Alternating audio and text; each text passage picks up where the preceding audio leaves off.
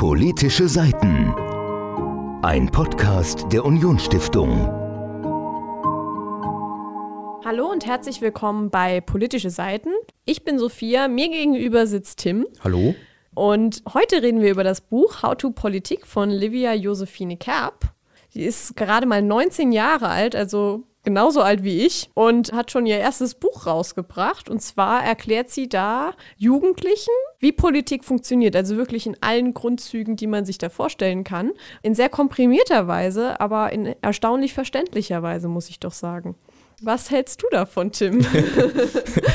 mir hat es gefallen. Wann habe ich es mir gekauft? Ich glaube, vor zwei Wochen und habe es nicht direkt gelesen, weil ich lese Bücher nie direkt. Die müssen erst ein paar Kilometer noch mit dem Auto mitfahren und irgendwann habe ich mich dann entschieden, heute fange ich an. Mir hat es sehr gefallen. Es ist sehr kurzweilig. Das stimmt. Ich habe es an einem Tag in einem Sitzen durchgelesen, sozusagen. Ja, ich habe es auch in mehreren Sitzungen so. Also ich habe es im Bett gelesen.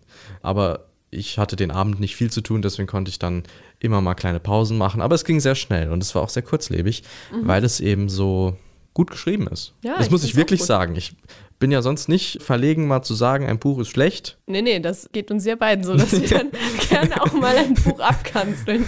ähm, aber ich würde diesem Buch wirklich und seiner Autorin auch Unrecht tun, wenn ich sagen würde, das Buch ist schlecht, weil es ist sehr gut. Es hat mir ja. gefallen.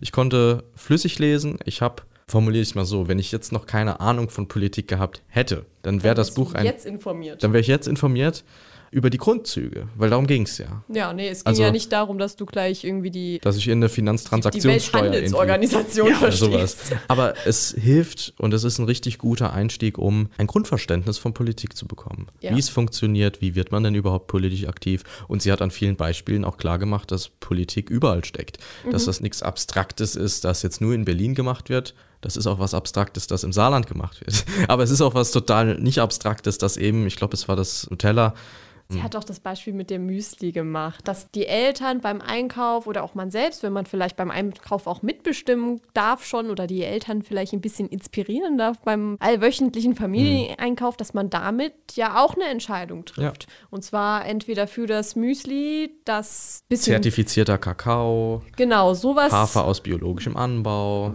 Milch aus regionaler achten, Produktion. Genau. Ich merke schon, du bist ein richtiger Müsli-Profi. Ja, immer. Alles, was mit Essen zu tun hat.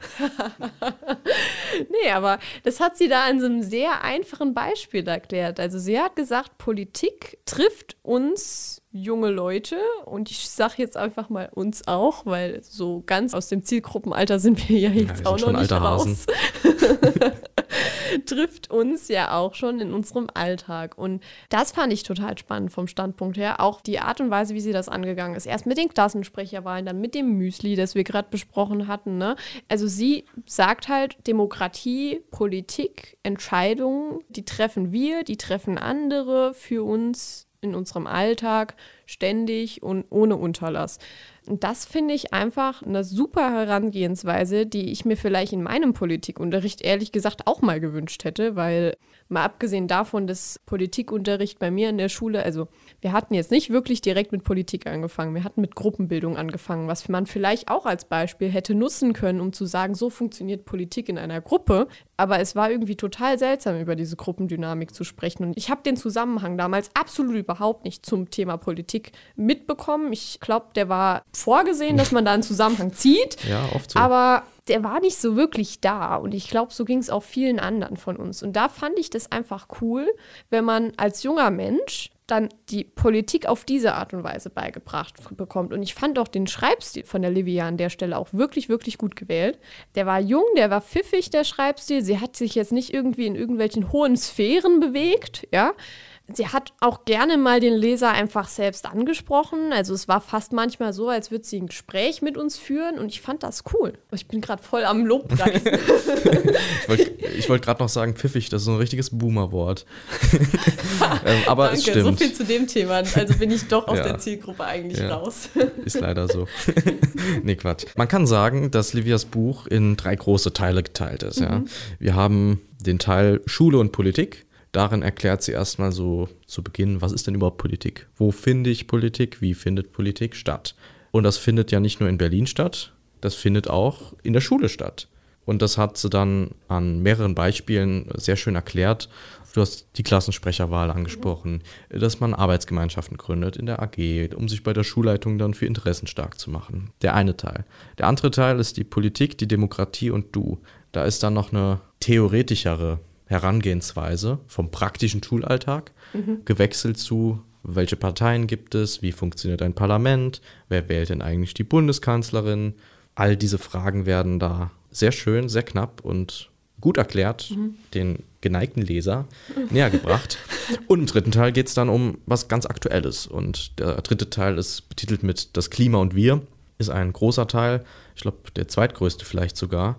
Und da geht es eben um ihre persönlichen Erfahrungen, die sie in der Politik macht und auch im Gespräch mit bekannteren Persönlichkeiten, die auch in der Politik aktiv sind, eben um das aktuell wichtigste Thema, das die Jugend bewegt. Klar, Altersvorsorge, wie sieht es mit dem Gesundheitssystem aus, alles wichtig.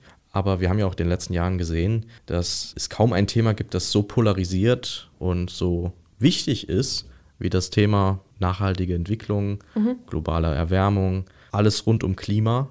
Und das finde ich schön, dass man da einen tollen Spannungsbogen aufbaut oder dass sie einen tollen Spannungsbogen aufbauen konnte, eben vom direkten Schul-Ich ja. von der Schulpolitik über wie ist denn Politik im Allgemeinen aufgebaut und dann nochmal ein kleiner Fingerzeig auf den oder die Leserin selbst, um zu sagen, schau mal, dieses Thema, das dir seit Jahren um die Ohren geistert. Das hat es damit auf sich, an vielen tollen Beispielen. Mhm. Und das hat mir gefallen. Ja, ich finde es auch gut. Also man hat wirklich, wie du sagst, diesen Bogen gehabt von Sch Schüler, ich selbst, nochmal wirklich ein bisschen weiter weg zur Politik in Berlin jetzt vor allem, ja. Und dann hat man wieder den Bogen zurück gehabt zum Schüler-Ich, zu dem, was einen Schüler ja schon auch interessiert. Also wenn ich jetzt mal so an meine Schulzeit denke, die ja, wie gesagt, nicht so weit zurückliegt, auch wenn ich in Boomer spreche hier neuerdings unterwegs Sorry. bin. aber ich meine, so weit von der Schule bin ich jetzt doch noch nicht weg. Aber da war Klimawandel, Klimaschutz, Klimakrise, war ein großes Thema, ja. Und wenn es nur deswegen war, dass plötzlich irgendwelche Leute im Unterricht gefehlt haben, weil sie bei Fridays for Future mitgestreikt haben. Ja, also war ein großes Thema und deswegen finde ich es gut, dass sie das Thema angegangen ist und ich finde es vor allen Dingen gut, wie sie es angegangen ist. Und zwar, sie hat nicht nur gesagt, das Problem besteht, wir müssen was machen, sondern sie hat auch gesagt, wie die politische Debatte dazu ist, wie die einzelnen Parteien auch dazu stehen, das hat sie auch kundgetan. Und sie hat halt auch gesagt, wieso ist es vielleicht auch ein bisschen schwierig, da zu einem Konsens zu gelangen? Und gibt es nicht vielleicht auch noch andere Bestandteile in der Klimakrise, wenn man jetzt den Klimawandel aufhält, die man auch noch mit beachten muss? Vor allen Dingen soziale Aspekte hat sie mit angesprochen, die man da auch nicht außer Acht lassen darf, wo sie auch vielleicht selbst auch gesagt hat, dass man nicht vergessen darf, dass da auch noch ganz, ganz, ganz viele andere Dinge noch dranhängen, außer nur Klimaschutz. Und das fand ich sehr gut dargestellt, sehr verständlich dargestellt. Das hat einen weitaus tieferen Blick gegeben, ehrlich gesagt, muss ich echt sagen, als ich den in der Schule an der Tafel im Frontalunterricht vermittelt bekommen habe zu diesem Thema. Zu dem Thema wurde nämlich eigentlich, obwohl es ja doch im schulischen Alltag, wie gesagt, sehr präsent war unter den Mitschülern, wurde das im Politikunterricht sehr geringfügig nur angesprochen. Ich nehme an, das ist auch lehrerabhängig, das will ich gar nicht sagen. Ich habe auch gehört, eine Parallelklasse von mir hatte darüber gesprochen und hat da auch Pro und Contra abgewogen. Aber bei mir wurde es jetzt nicht so wirklich angesprochen. Und das hier war sehr tiefgehend und ich fand das sehr interessant auch erläutert. Man hat auch gemerkt, es ist ihr ein Thema, das ihr am Herzen liegt und wo sie sich auch darüber informiert hat, um dann halt auch den Leser informieren zu können. Und ich fand das cool. Ja, sie hatte ja auch viele private Themen, das ist auch mhm. nochmal, das muss man noch kurz erwähnen.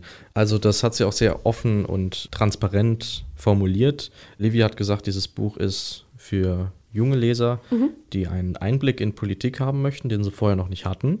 Und das ist aber kein abstraktes Buch, das komplett von jeder persönlichen Meinung irgendwie befreit ist, sondern sie hat auch Themen, für die sie selbst streitet und für die sie sich selbst interessiert, hat sie auch Beachtung geschenkt. Ja. ja. Und das ist legitim und ich finde es auch gut, dass das transparent gemacht wurde. Ja, also man erkennt direkt, was ist ihre Meinung. Ja. Und sie hat nicht nur ihre Meinung dargestellt, genau. sondern hat auch der Gegenposition noch Platz gewährt. Und das ist wichtig, weil sie sagt, sie will einführen in den demokratischen Diskurs. Mhm. Und sie sagt auch, lasst euch nicht quasi manipulieren, weil ihr selbst nicht genug wisst. Und dann wäre es ja und folgt keinen griffigen Parolen, nur weil die jetzt toll klingen, sondern sie sagt ja, informiert euch, denkt selber nach. Und deswegen ist das ja nur konsequent zu Ende gedacht, dass sie dann ihre eigene Meinung dann auch als solche kennzeichnet. Ja. Das wäre ja kompletter Schwachsinn, wenn sie es nicht so machen würde. und das finde ich halt toll, dass es ein ehrlich geschriebenes Buch ist.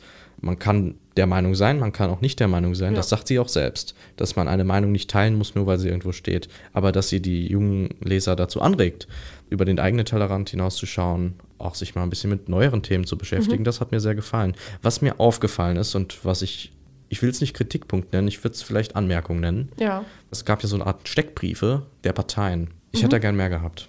Ja, es war sehr selektiert gewesen ja. an der Stelle. Also ich, ich meine, sie hat angesprochen, wie die Parteien zum Klimawandel stehen, was sie fürs Klima machen ja, wollen. Wahlrecht war noch dabei. Wahlrecht hat sie angesprochen. Also es hat daher auch nur immer auf eine Seite, gerade so stichpunktartig mit relativ großen Zeilenabstand und so weiter, großer Schrift, hat das für jede Partei auf eine Seite gepasst. Und das, ich meine, das hat sie geschrieben. Sie hat auch erklärt, bevor es losging, dass sie sich bei der Vorstellung der Parteien darauf konzentriert, wie sie zu diesen Themen der jüngeren Generation, ja. hier sind jetzt äh, Wahlrechtsreform und Klimawandel beispielhaft genannt, dass es sich darauf fokussiert. Ich hätte es aber noch besser gefunden, wenn es eben noch ein paar mehr Infos zu den jeweiligen Parteien gegeben hätte.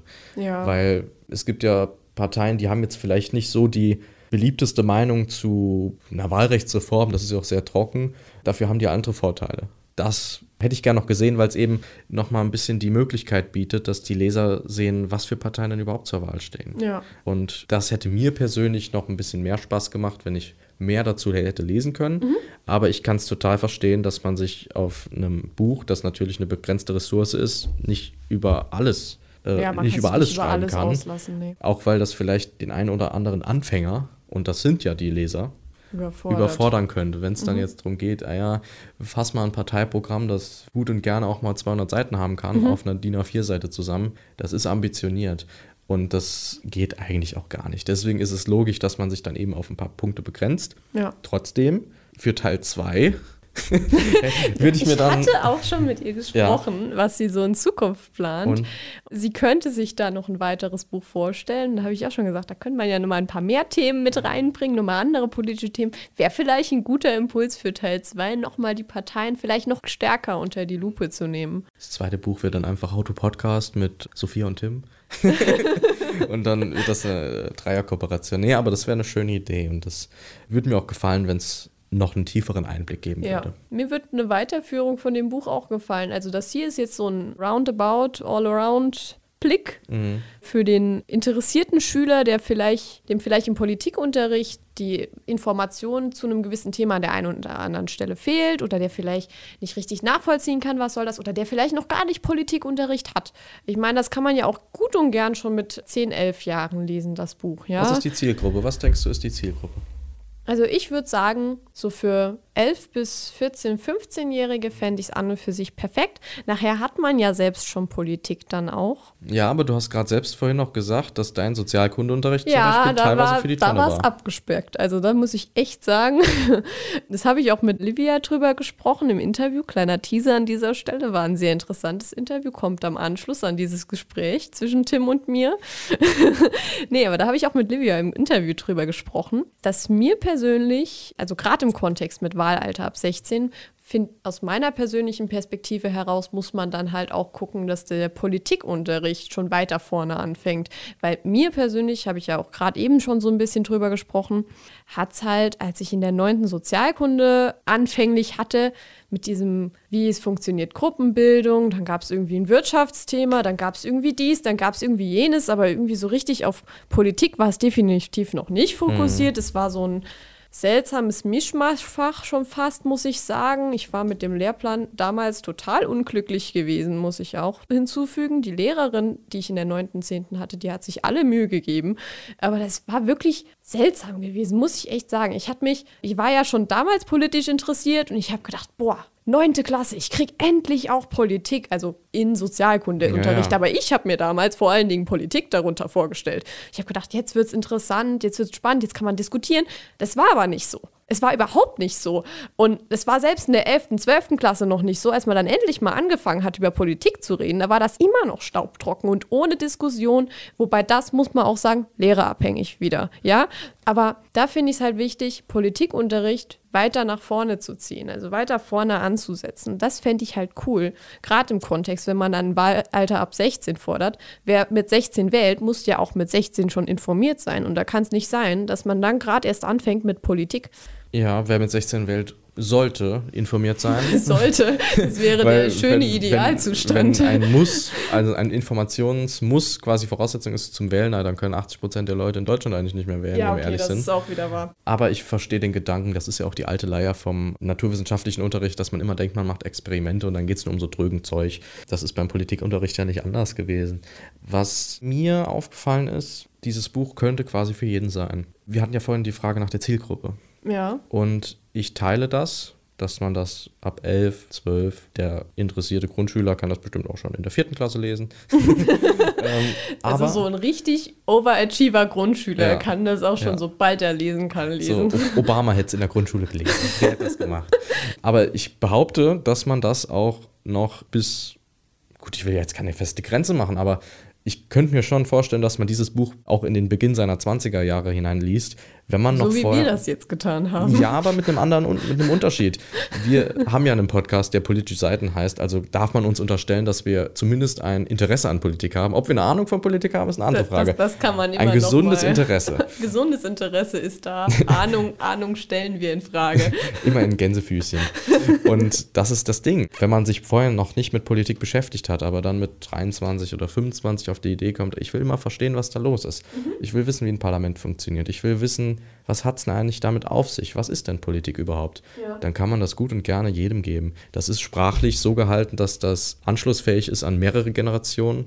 Das fängt an bei den unteren Klassen, aber es überfordert logischerweise deshalb auch niemanden, der jetzt mit Anfang 20 anfangen will, Politik zu verstehen. Das ist auch so, das stimmt. Deshalb habe ich mir überlegt, ich habe in meinem Freundeskreis bin ich oftmals der, der große, Politikversteher. Der große Erklärbär, wenn es darum geht, Politik in Deutschland zu fassen. Ja. Jetzt ist immer das Problem, dass man ja man spielt ja für ein Team. Man hat ja so eine Mannschaft. Und man will ja niemandem sagen, ey ja, der FC Bayern ist der Beste. Und deswegen habe ich da immer Doch, das will jeder jedem sagen. Ja, aber ich versuche es bei meinen Freunden nicht zu tun, damit man mir nachher nicht sagt, du bist nur ein Bayern-Fan und willst alle davon. Bayern-Fan, du hast eigentlich gar keine Ahnung von Fußball. ja, eben, das will ich mir nicht anhören müssen. Und deswegen versuche ich das immer so möglichst neutral. Klar, niemand ist wirklich neutral, das neutral geht gar nicht. kriegst du es nicht hin. Aber ich versuche Denen könntest du das Buch geben. Ich glaube, lesen Ich würde es gerne schenken. Ich sehe mich noch nicht in der Rolle, dass ich so Bücher vorlese. Aber wer weiß, in 60 Jahren, wenn ich mal Enkel habe, die sich für Politik interessieren, dann, dann wird's vorgelesen. bin ich gerne bereit, das Vielleicht auch vorzulesen. Vielleicht eine aktualisierte Version dann. Ja. Also ich meine, bis dahin wird sich ja doch noch mal einiges geändert haben. Einen gewissen Teil kannst du, glaube ich, noch so lassen. Zum Beispiel die Demokratie-Einführung mit Müsli und, und Klassenzimmer. Mhm. Ich glaube, die ist ziemlich Ich hoffe auch, dass man zeitlos. die Demokratie so lassen kann. Das, das hoffe ich doch durchaus auch. Dass sich das auch. nicht ändert. das hoffe ich doch durchaus auch. ich will mal behaupten, dass wir das dann noch haben. Aber ich meine, jetzt zum Beispiel die Informationen, die man dazu zur Klimakrise und so weiter hat oder auch Wahlalter ab 16, ob das dann noch so aktuell in der Debatte ist, wir werden es sehen. Es kann ja sein, dass sie das Wahlalter auf 21 erhöht haben. Dann muss man aber dicke Bretter bohren dass das nochmal zurückgedreht wird. Aber ja, das ist die Frage. Wie sieht die Welt in dieser Zeit aus? Wie sieht Demokratie in dieser Zeit aus? Ja. Aber zu einem gewissen Teil würde ich doch jetzt wirklich zu behaupten wagen, How-to-Politik ist da doch recht zeitlos. Also wie ich gerade gesagt habe, das mit dem Klassensprecher, Wahlen, also außer dass es bis dahin plötzlich abgeschafft, dass man noch einen Klassensprecher wählt, aber ich meine, das System Klassensprecher gibt es jetzt schon so lang. Und wenn es nur der arme Dödel in Anführungszeichen ist, der ständig ins Lehrerzimmer oder ins Sekretariat rennen muss, um irgendwelche Zettelchen abzuholen. Der Klassenknecht. Ja, genau. Derjenige, der dann irgendwie munter von der Lehrerschaft zu Zettelholdiensten genutzt wird, was es ja durchaus auch gibt in diesem Amt. Und wenn es selbst das nur ist, ich glaube, so einen Klassensprecher wird es dann auch noch geben. Und äh, deswegen Müsli und Klassensprecher ist schon was, was relativ Zeitloses, würde ich fast behaupten. Ja, das stimmt, da bin ich in, bei dir. In Demokratieaspekten. Die Aussage teile ich. ich hoffe auch, dass es Müsli in Zukunft noch geben wird. Nachdem du eben so übers Müsli gefachsimmelt hast, glaube ich Dabei esse ich ja eigentlich gar nicht so gern Müsli. also ich bin totaler Fan von allem, das keine Rosinen enthält. Und oft ist ja in diesen, oh, wir driften ab. Wir driften ab. Ich wollte noch auf etwas anderes zu sprechen kommen. Mhm nämlich den dritten Teil, als es dann um Klima geht, als es um Müll geht, ja. als es um Plastikmüll geht. Das ist ja eigentlich alles ein großes Thema, wenn man es auf die unterste Ebene. Klimaschutz, ja, Oberbegriffsebene. Darunter bricht, dann ist ja Umweltschutz und Nachhaltigkeit und Emissionsreduktion ist ja alles gleich mhm. in diesem Begriff. Kannst du alles irgendwie noch drunter fassen. Genau. Hat alles seine Einflüsse darauf. Und das fand ich interessant, dass eben dieser Schwerpunkt gelegt wurde. Man hätte sich auch ein anderes Thema holen können, aber ja. ich glaube, es ist auch was heißt, ich glaube, es ist bewusst so gemacht worden. Es steht ja auch. Livia hat ja gesagt, sie will sich mit diesem Thema, weil sie sich selbst dafür interessiert und, und weil es für die junge Generation halt, eben so ähm, wichtig ist, will sie sich damit nochmal extra befassen. Und das hat mir gefallen, dass eben dieser große Klotz Klima ja. aufgedröselt wurde. Ich konnte da wirklich folgen. Ich interessiere mich auch für erneuerbare Energien und klar, alles, was damit zu tun Art, hat. Äh, klar, also wer interessiert sich heutzutage nicht dafür, was das für Auswirkungen zumindest ja, auf uns hat? das ist, und das ist die Frage. Nur die schimpfende Person ist, die sich über die Regelung aufregt, aber im Endeffekt Klima und Klimapolitik betrifft uns alle. Und ja. deswegen finde ich das ein gut gewähltes Thema mhm. zum Abschluss. Und das ist auch schön erklärt. Wenn ja. ich jetzt überlege, ich frage einfach mal in meinem Freundeskreis, nimm mir mal drei Gründe, warum CO2 in der Atmosphäre blöd ist. Das wird schwer. Weil drei jeder Gründe. weiß, dass das blöd ist, aber viele warum wissen nicht. Genau warum. ist das blöd. Ja, und war, was hat die pupsende Kuh damit zu tun. Was war das nochmal? Ach, die stoßen Methan aus. Ja, ja was war denn das nochmal? Was, was war da der Zusammenhang? Was ist denn ein CO2-Äquivalent? Was ist denn das Problem mit Plastik in den Ozeanen? Und das wird nochmal schön kurz und mhm. bündig zusammengefasst. Das ist ein toller Einblick. Man hat ein paar Angriffspunkte. Mir blieb noch im Kopf ein Satz, das hat mich aber, weil ich persönlich der anderer Meinung bin, aber ich glaube, das hat sie auch nicht als eigene Meinung kennzeichnet, sondern dass das halt jetzt leider die Situation ist, in Deutschland, als es darum ging, Atomkraft. Ähm, ja. Da war ein kleiner Exkurs in so einem, oben rechts auf der Seite stand das. Okay, ja, ich schalte jetzt meine Erinnerungen nee, an und ich habe das bildlich gehabt. vor Augen. und äh, da ging es halt darum, dass Atomkraft in Deutschland keine Alternative ist zu mhm. Solar, Photovoltaik und Windenergie. Und das hat mich kurz irritiert, weil ich dachte, naja gut, das ist ja technisch eine Alternative. Aber dann hat sie das damit erklärt, dass es halt gesetzlich nicht mehr funktioniert weil ja. es ist abgeschafft. Ausstieg aus der Atomenergie ist beschlossen. Ob es jetzt besonders klug ist, das gleichzeitig mit dem Kohleausstieg zu machen, man hätte über die Reihenfolge streiten können. Mhm. Hätte ich auch genüsslich drüber streiten können. Aber es ist nun mal entschieden und das hat sie dann Könnte erwähnt. Eine, eine, eine 24-stündige Podcast-Folge darüber machen. Oh ja, länger. Mein halbes Leben würde dieser Podcast sein. und das ist mir auch aufgefallen. Also es sind auch Themen erwähnt worden, die eigentlich medial schon keine Rolle mehr spielen. Ja. Die aber trotzdem wichtig sind. Die aber trotzdem wichtig sind. Vielleicht auch, ich meine, gerade der Atomkraftaspekt, wenn man jetzt, da sind wir nochmal zurück bei der Zielgruppe, als 11-, 12-Jähriger, 11-, 12-Jährige da hingeht und im Fernsehen Nachrichten sieht und es wird so über Klimawandel gesprochen, es wird über Kohleausstieg gesprochen. Und wenn man dann irgendwie vielleicht noch hört, Atomkraft sowieso, das gibt's kann man damit dann als 11-, 12-Jähriger, der vielleicht gerade erst anfängt, sich wirklich mit Nachrichten auseinanderzusetzen, kann man das dann direkt unbedingt einordnen, was Atomkraft ist oder warum das keine Alternative mehr ist aufgrund gesetzlicher Regelungen, wie hier. Und deswegen finde ich es gut, dass es erwähnt ist. Das ist ja die große Frage, vor der wir stehen. Es wird auch erwähnt, dass die ich weiß jetzt gar nicht, ob ich es in Ihrem Buch gelesen habe oder vorhin in einem Zeitungsartikel. Ähm, aber es ging auch um erneuerbare Energien. Und als es dann hieß, deswegen haben die osteuropäischen Länder eben Probleme, mhm. doch das war in Ihrem Buch, mit der Energiewende, weil die eben sehr, sehr viel auf Kohle bedacht sind. Die haben ihre ganze Industrie, ihre ganze Infrastruktur quasi auf die Verstromung von Braunkohle gelegt.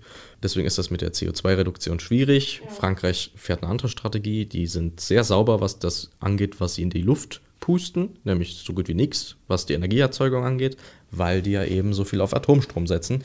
Und Deutschland hat jetzt halt sich zu diesem Weg entschieden. Aber ich finde, es ist berechtigt, dass man heutzutage auch sagt, es gäbe andere Möglichkeiten, die sind auch gar nicht so unsicher, wie ihr denkt. Es muss ja nicht Kernspaltung sein, es kann auch gern Kernfusion sein. Und dass man, es heißt ja in den Medien immer Technologieoffenheit. Steht ja auch jetzt im Koalitionsvertrag drin. Technologieoffenheit. Das heißt für mich nicht, wir schließen kategorisch schon mal ein Mittel aus, das potenziell sämtliche Probleme, die der Mensch mit Stromversorgung hat, auf einen Schlag löst. Das ist so, als würde man einen sehr kranken Menschen irgendwie versuchen, mit Globuli am Leben zu halten, obwohl man eigentlich die rettende Therapie hat, aber man sich nur nicht eingestehen will, dass es doof war, diese rettende Thera nicht Therapie. Nicht so, als ob das nicht durchaus vorkommen würde in der Realität. Ah ja, das mit Globuli. Gibt es oft genug, dieses Problem. Deshalb finde ich es wichtig, dass sie das erwähnt hat und das verdient ja auch besondere Aufmerksamkeit. Ja, da sind wir uns doch mal wieder einig, dass es wichtig war, dass sie das auch noch erwähnt hat. Ja, ich glaube, wir sind uns auch beide einig, dass uns das Buch recht überzeugt hat. Ja, Und ähm, das, obwohl ich dem Buch ursprünglich gegenüber vielleicht noch ein klitzekleines weniges bisschen skeptisch war, wegen der Aufmachung, aber don't judge a Mhm. book by sollst its cover. eben, wollte ich gerade sagen. Und diesmal passt es. Ich meine, wenn man gerne liest, dann weiß man ab einem gewissen Zeitpunkt, ein Verlag designt ein Buch so und so, um damit eine gewisse Wirkung zu erzielen. Und wenn ich jetzt hier dieses Buch vor mir habe, da hatte ich ehrlich gesagt eine vollkommen andere Vorstellung von dem Buch. Ich war dennoch interessiert an dem Buch, das will ich damit nicht sagen. Ich hätte jetzt nicht gesagt, dass ich es niemals in die Hand genommen hätte. Ich war dennoch interessiert an dem Buch, aber ich hatte eine vollkommen andere Vorstellung von dem Buch. Es hat mich absolut positiv überrascht. Und ich bin ehrlich gesagt froh, dass ich es in die Hand genommen habe und für diesen Podcast mal so ein bisschen gelesen habe, ein bisschen drin geschmökert hat. Na gut, ein bisschen geschmökert ist vielleicht eine Untertreibung, weil ich das Buch halt wirklich gelesen habe. Schlimm, wenn nicht. Worüber unterhalten wir uns die ganze Worüber unterhalten wir uns gerade die ganze Zeit? Ach, Sophia, du bist mal wieder vollkommen ahnungslos beim Sprechen über das Thema. Nee, aber ich fand's gut, es hat mich überzeugt, wie gesagt. Ich fand den Schreibstil passend, ich fand die Herangehensweise passend. Es war super gut für die Zielgruppe. Und wie du eben gesagt hast, eine richtig klare Zielgruppe kann man eigentlich vielleicht gar nicht mal so festmachen. Einfach vielleicht als Zielgruppe, lass uns darauf einigen, Menschen, die mit Politik, mit Demokratie in Kontakt treten wollen, die vielleicht vorher noch nicht so richtig tief in dem Thema drin waren. Für solche Menschen ist das ein total gutes Buch. Gehe ich mit. Letzte Frage.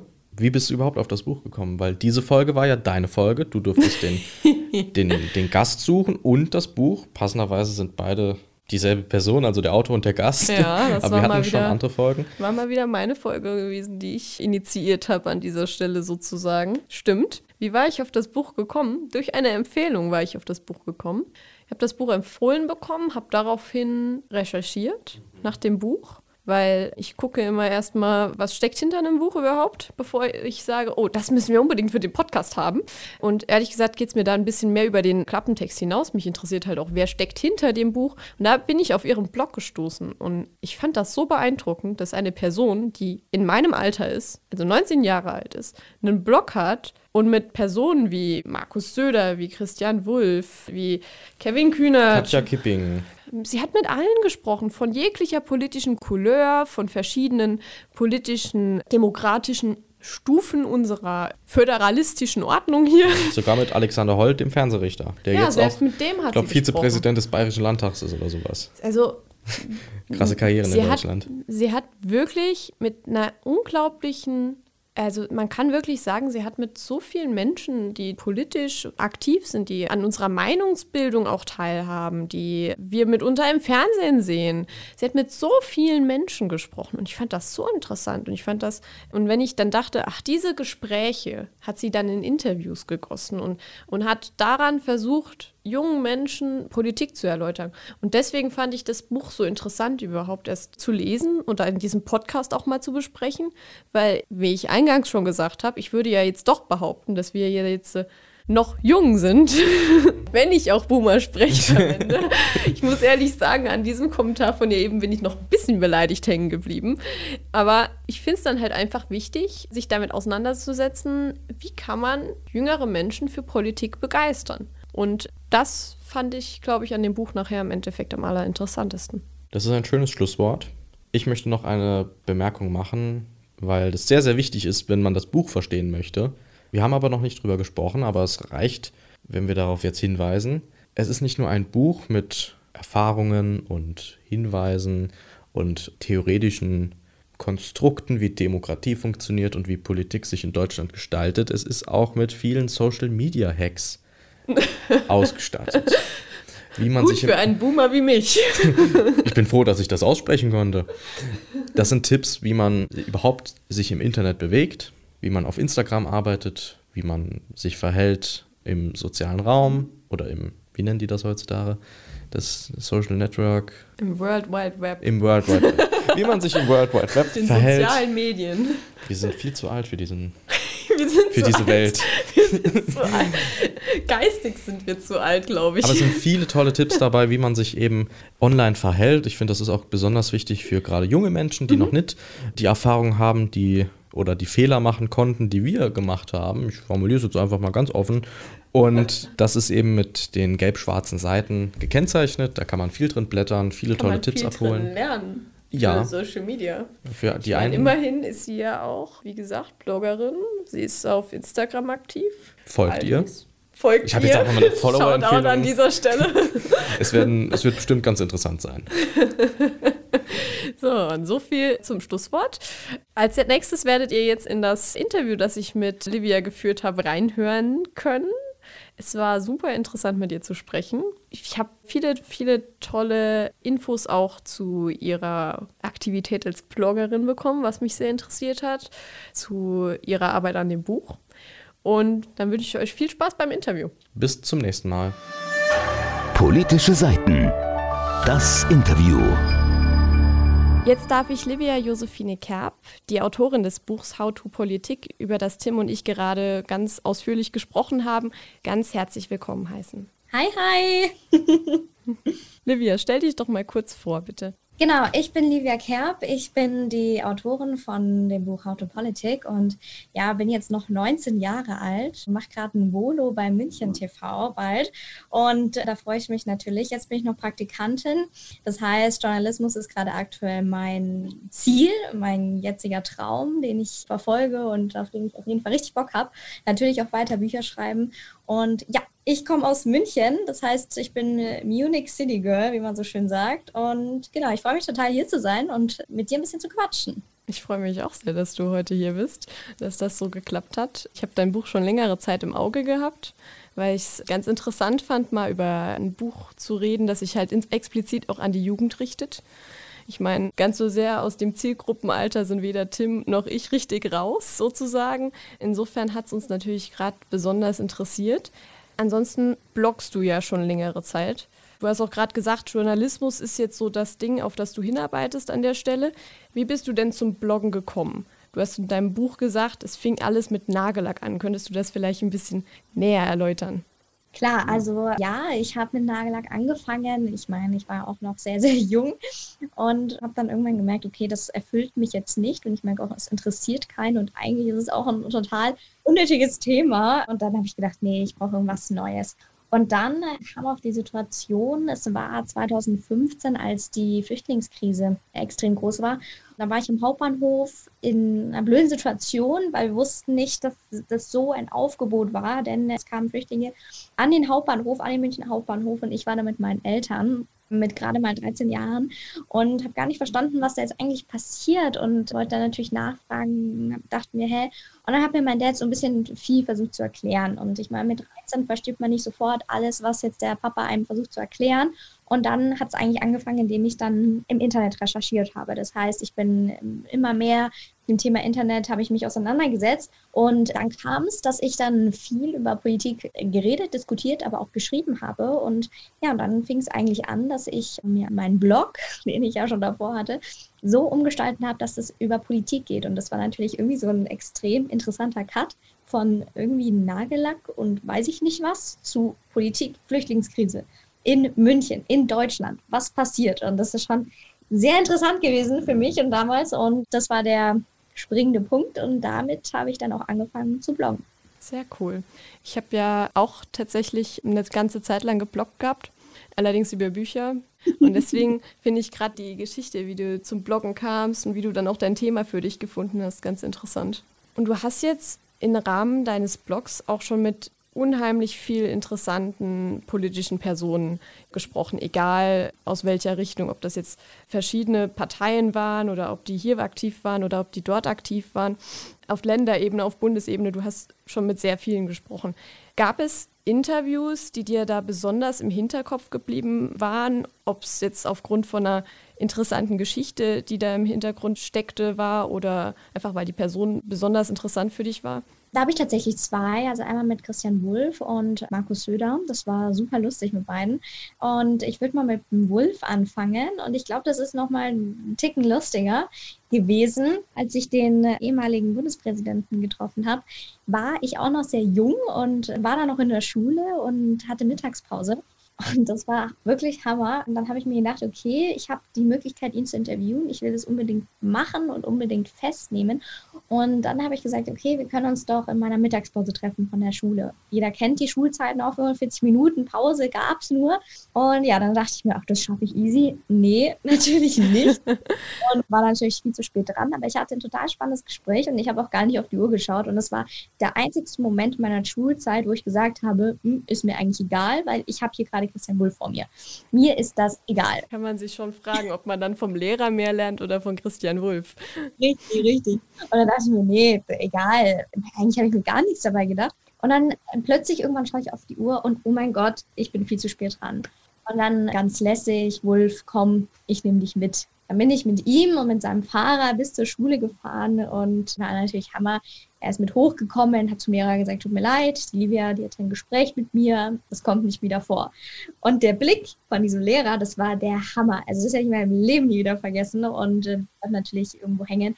Und dieses Interview, das war nicht nur interessant, hilfreich, aber es war auch so lustig, dass es immer noch in meinem Kopf ist und ich immer noch dran darüber denke und mir echt denke, krass, dass ich diese Erfahrung machen durfte mit solchen jungen Jahren.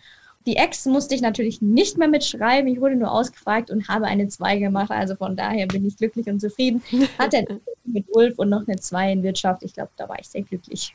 War doch dann ein guter Tag an der Stelle. Absolut. Ja, und mit Silda war es halt auch total spannend. Da war ich im Landtag und durfte da auch ein kurzes Interview machen. Eigentlich hatte ich wirklich nur fünf Minuten Zeit und jeder Journalist weiß, fünf Minuten ist eigentlich gar nichts, aber man schafft ein, zwei Fragen.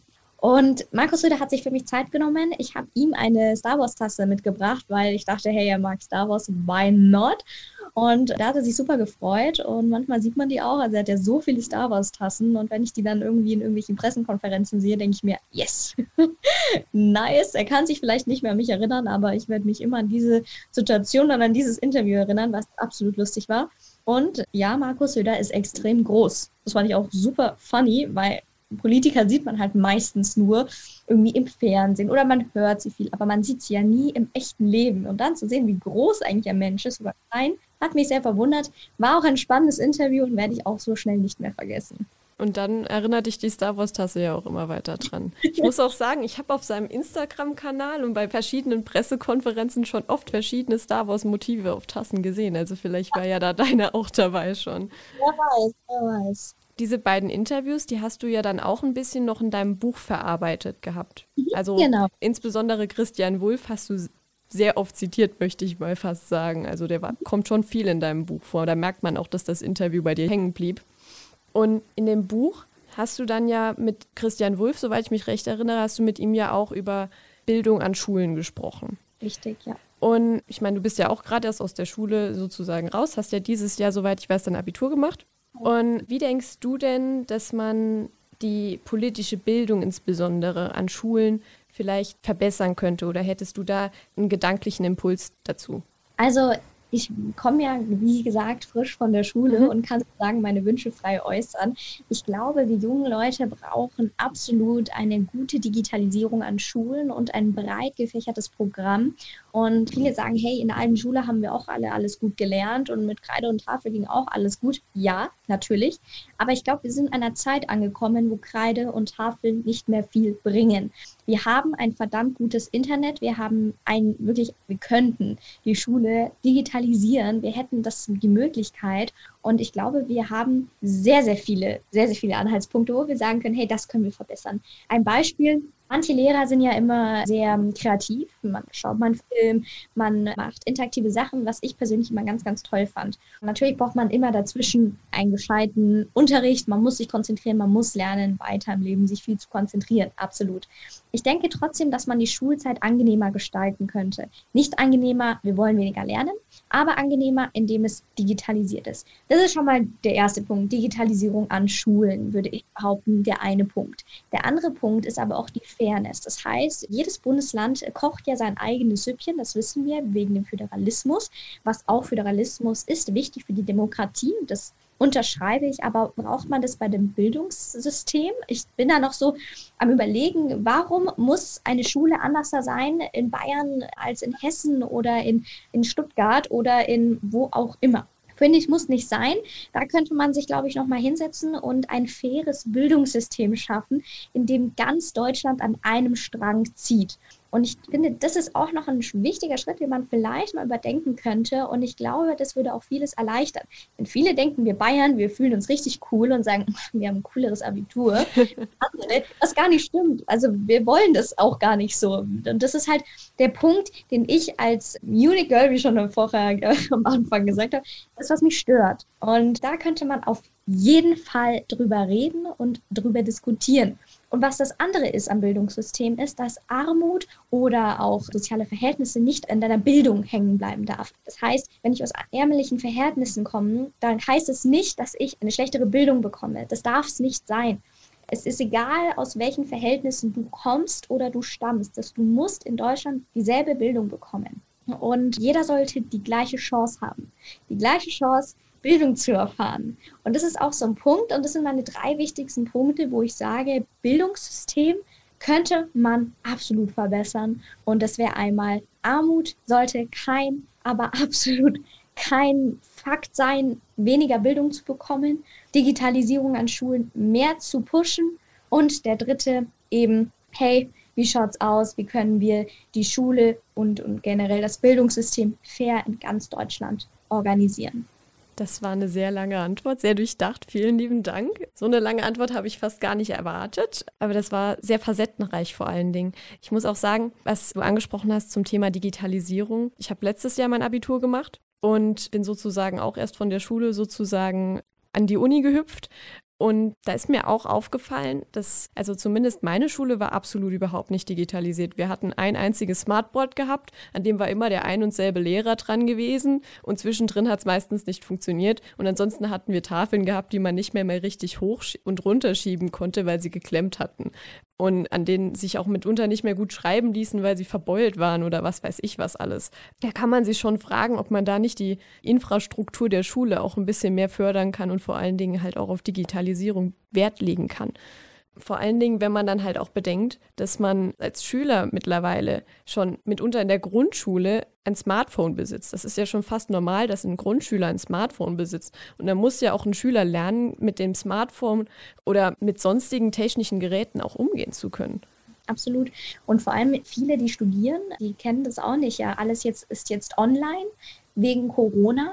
Aber wenn Leute vielleicht gerade keinen Laptop da haben, wegen zum Beispiel Problemen bezüglich Geld oder auch, sie sagen, nee, ich möchte das ähm, eigentlich nicht. Studieren ist doch ähm, was mit der Uni zu tun hat. Ich möchte in die Universität gehen, aber durch Corona nicht geht. Da haben wir wieder einen Punkt, wir brauchen Digitalisierung. Wir müssen durch Corona einfach die Schulen digitalisieren. Und das ist halt auch nochmal ein Punkt, wo man sagen muss, wir haben es doch jetzt in der Vergangenheit gesehen.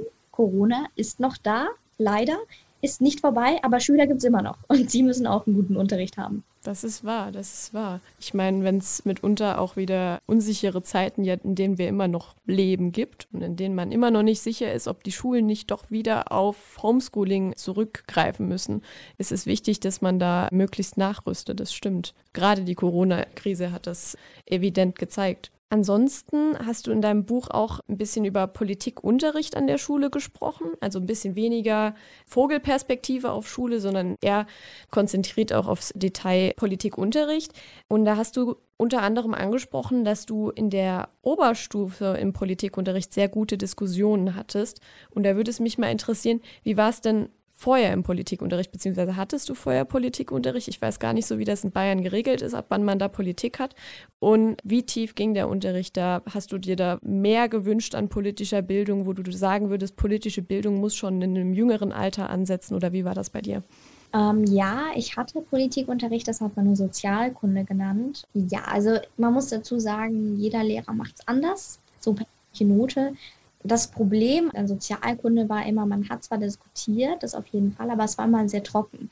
Also Theorie, Theorie, Theorie, Thema, Thema, Thema, aber nie, was steckt dahinter? Über was könnte man diskutieren? Woran liegt das? Und so weiter. Also es gibt ja so viele Punkte, die man bei jedem Thema ansprechen könnte. Wir könnten einen Punkt sagen und ich glaube, wir sitzen morgen noch hier und diskutieren und das war halt nicht der Fall. Und das fand ich immer schade und das hat mich immer so begeistert an der Oberstufe, dass man gesagt hat, hey, wir reden jetzt über das Thema, wie findet ihr es? Und dann gab es Diskussion. Und ich finde, Politik lebt durch Diskussion. Ohne Diskussion gibt es ja gar nicht. Ich meine, jeder hat verschiedene Meinungen. Dafür gibt es ja auch zum Beispiel jetzt diese Ampelkoalition, weil wir verschiedene Meinungen haben. Es gibt nicht nur eine Partei, die regiert, sondern mehrere. Und das hat einfach für mich auch was mit Demokratie zu tun, diese Diskussion. Und die hat mir einfach in der Unterstufe extrem gefehlt. Und dieses Trockene, immer dieses Theorie und ach, das war einfach nicht packend. Und deswegen habe ich ganz oft verstanden, wenn Kameraden gesagt haben, boah, also ich weiß nicht, Politikunterricht ist gar nicht meins. Man hat es irgendwo verstanden. Halt sehr, sehr schade, weil man könnte Politik so schön aufziehen. Das stimmt vor allen Dingen, wenn man dann bedenkt, dass man ja spätestens, wenn man von der Schule drunter ist, ist man dann 18 oder mitunter sogar schon in der Schulzeit ist man dann 18, darf wählen oder darf schon mit 16 vielleicht für eine Kommunalwahl wählen und hat so gar kein Interesse an Politik, weil es von der Schule vielleicht gar nicht so rausgekitzelt wurde oder zu trocken vermittelt wurde. Richtig. Und da fand ich es auch ganz interessant, wie du in deinem Buch Politik der jüngeren Generation hast näher bringen wollen. Also allein schon diese alltagsnahen Beispiele mit der Klassensprecherwahl, was ja im Schüleralltag absolut normal ist. Ich meine, Klassensprecher werden jedes Jahr in aller Regel gewählt. Äh, da weiß man, was Sache ist. Und ich weiß nicht, ob das Schüler unbedingt immer so als großen Demokratieprozess tatsächlich eingeordnet haben. Ich würde fast sagen, ein Großteil meiner Mitschüler zumindest zumindest anfangs in den unteren Stufen nicht. Und was ich auch schön fand, war das Beispiel mit dem Müsli, das du gemacht hast. Also wenn man morgens sein Müsli zu sich nimmt, dass auch selbst das schon politisch ist. Und das fand ich einfach so spannend, wie du in deinem Buch versucht hast, Jüngeren Politik näher zu bringen auf eine ganz andere, ganz neue Weise. Dass man nicht immer nur so in hohen Bundestagsdebatten denkt, die sowieso ganz, ganz weit weg von einem sind, und deswegen fand ich das so cool, dass das in deinem Buch so umgesetzt war. Ich muss ganz ehrlich sagen, ich habe das von Anfang an gar nicht so erwartet gehabt. Und das ist so differenziert dann auch gewesen. Und dann hast du ja nachher noch auch verschiedene Themen angesprochen, die dir so am Herzen lagen, die vielleicht auch politisch gerade interessant sind für Jüngere.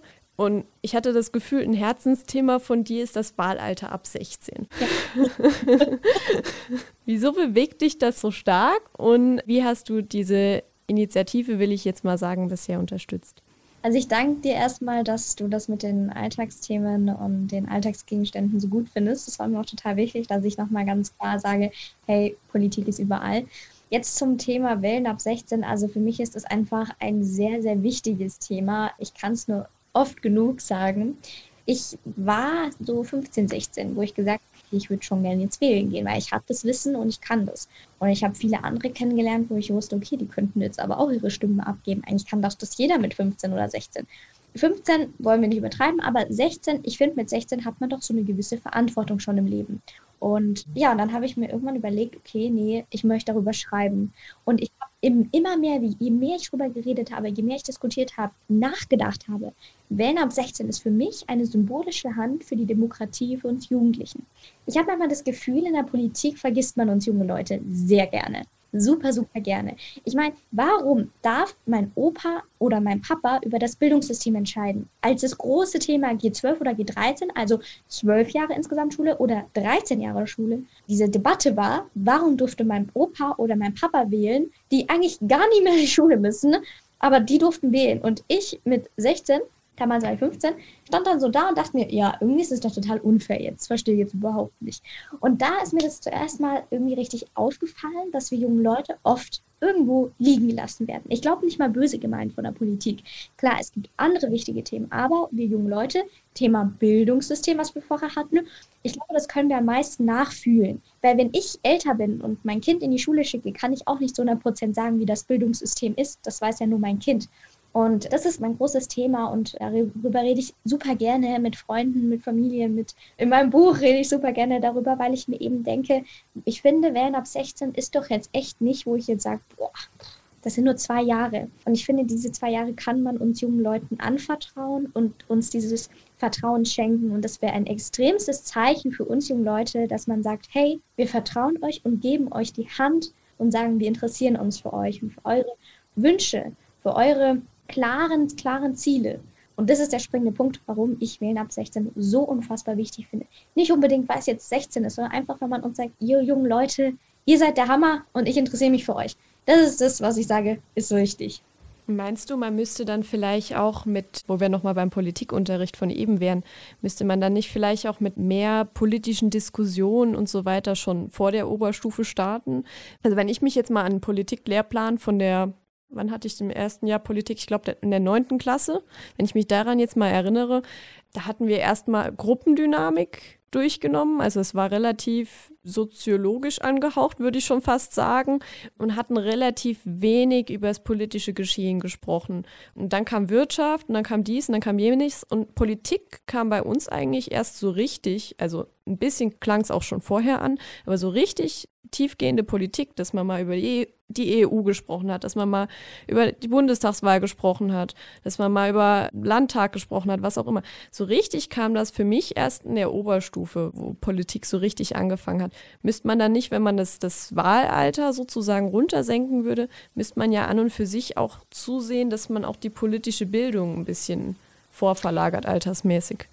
Absolut, absolut, das sehe ich auch so. Und ich habe das auch mit vielen Politikern schon besprochen, zum Beispiel auch mit Wulf oder mal mit Christian Lindner, als ich mit ihm ein Interview hatte. Das sind alles so Themen, wo ich sage, genau, richtig, so ist es.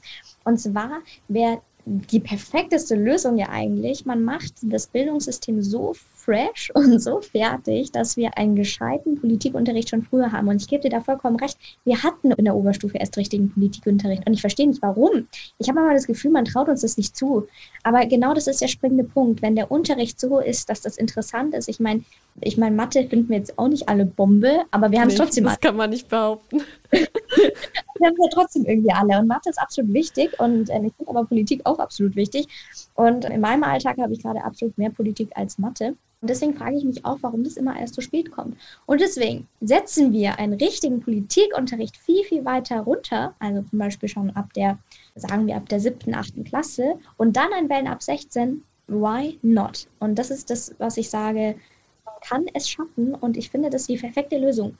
Politikunterricht gleichzeitig Wellen ab 16. Ich würde das absolut cool finden und absolut sinnvoll für jeden und alles. Also Politikunterricht viel früher finde ich meiner Meinung nach viel, viel besser. Und ansonsten kann man sich ja aktuell als 16-Jähriger glücklicherweise auch noch an Debatten dennoch beteiligen. Also zumindest so habe ich das immer mitbekommen zu meiner Schulzeit. Also ich war auch parteipolitisch, war ich schon relativ früh aktiv in einer Jugendorganisation, aber davon abgesehen gab es dann auch Diskussionsforen, auch gerade von Bildungspolitikern für Jüngere, für Schüler halt insbesondere, die da mitdiskutieren konnten. Und allein diesen Schritt finde ich schon mal wichtig, für die politischen Anliegen sozusagen an die Politik zu bringen. Ja, absolut.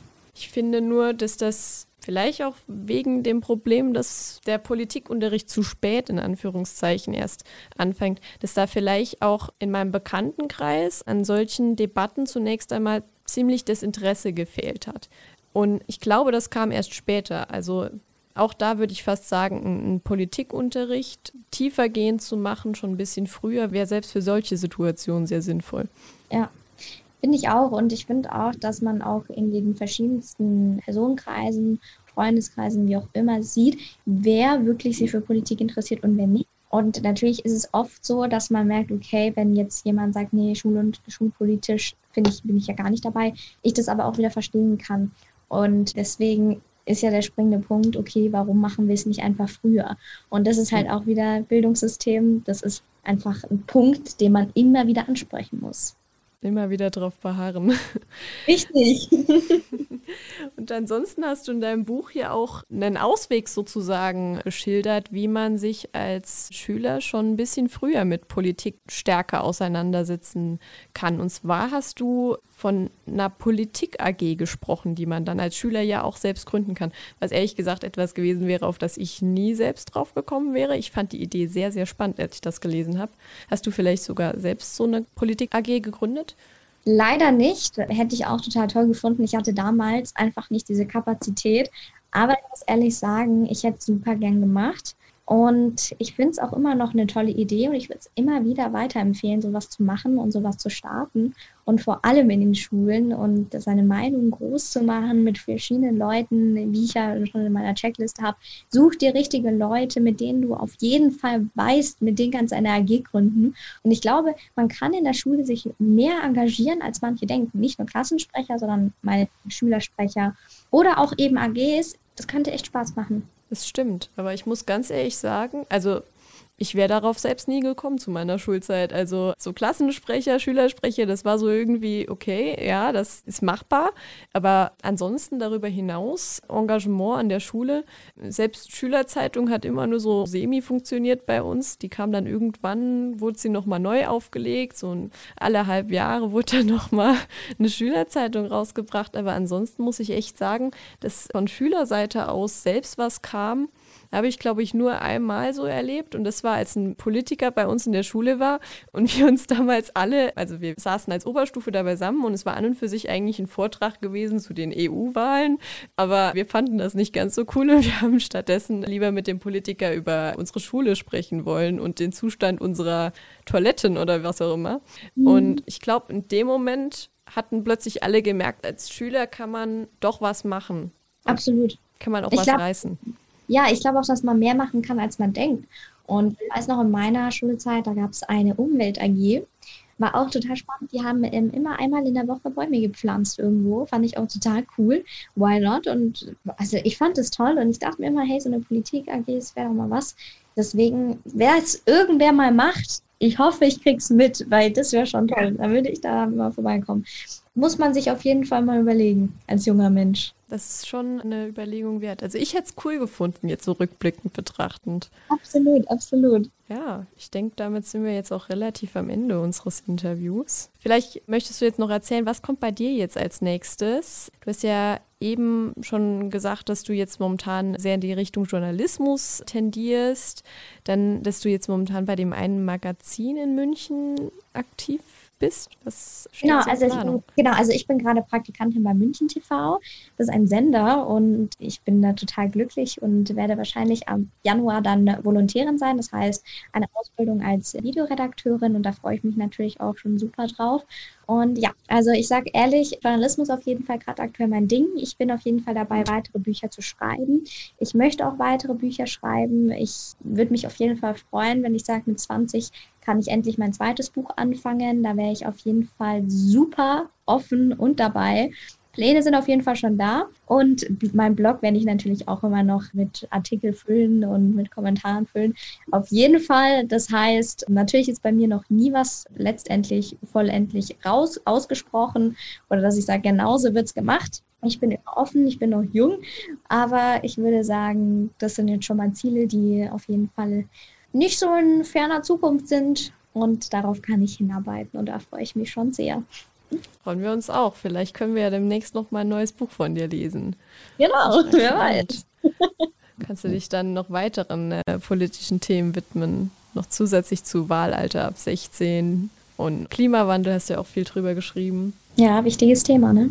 Ja, kannst du im, im nächsten Buch dann noch alle möglichen anderen Themen erläutern. Ich glaube, das wäre wirklich Gold wert. Ich muss auch echt sagen, ich habe das Buch jetzt meiner kleinen Schwester empfohlen. Die will es jetzt demnächst lesen. Die ist 13 freut mich total. Da geht mein Herz gerade auf. Die fand das schon mega interessant und bin ich mal gespannt, was du als nächstes im nächsten Buch so schildern willst. Ja, ich auch. Freut mich total. Mega. Das war Politische Seiten. Das war's wieder für diesen Monat mit Politische Seiten. Folgt uns gerne auf unseren Social Media Kanälen, zum Beispiel bei Instagram. Ihr findet uns immer unter Union Stiftung. Schreibt uns gerne eure Kommentare, eure Meinung zu unserer aktuellen Folge und wir sehen uns beim nächsten Mal. Tschüss. Das war Politische Seiten, ein Podcast der Unionsstiftung. Mehr Informationen im Netz unionsstiftung.de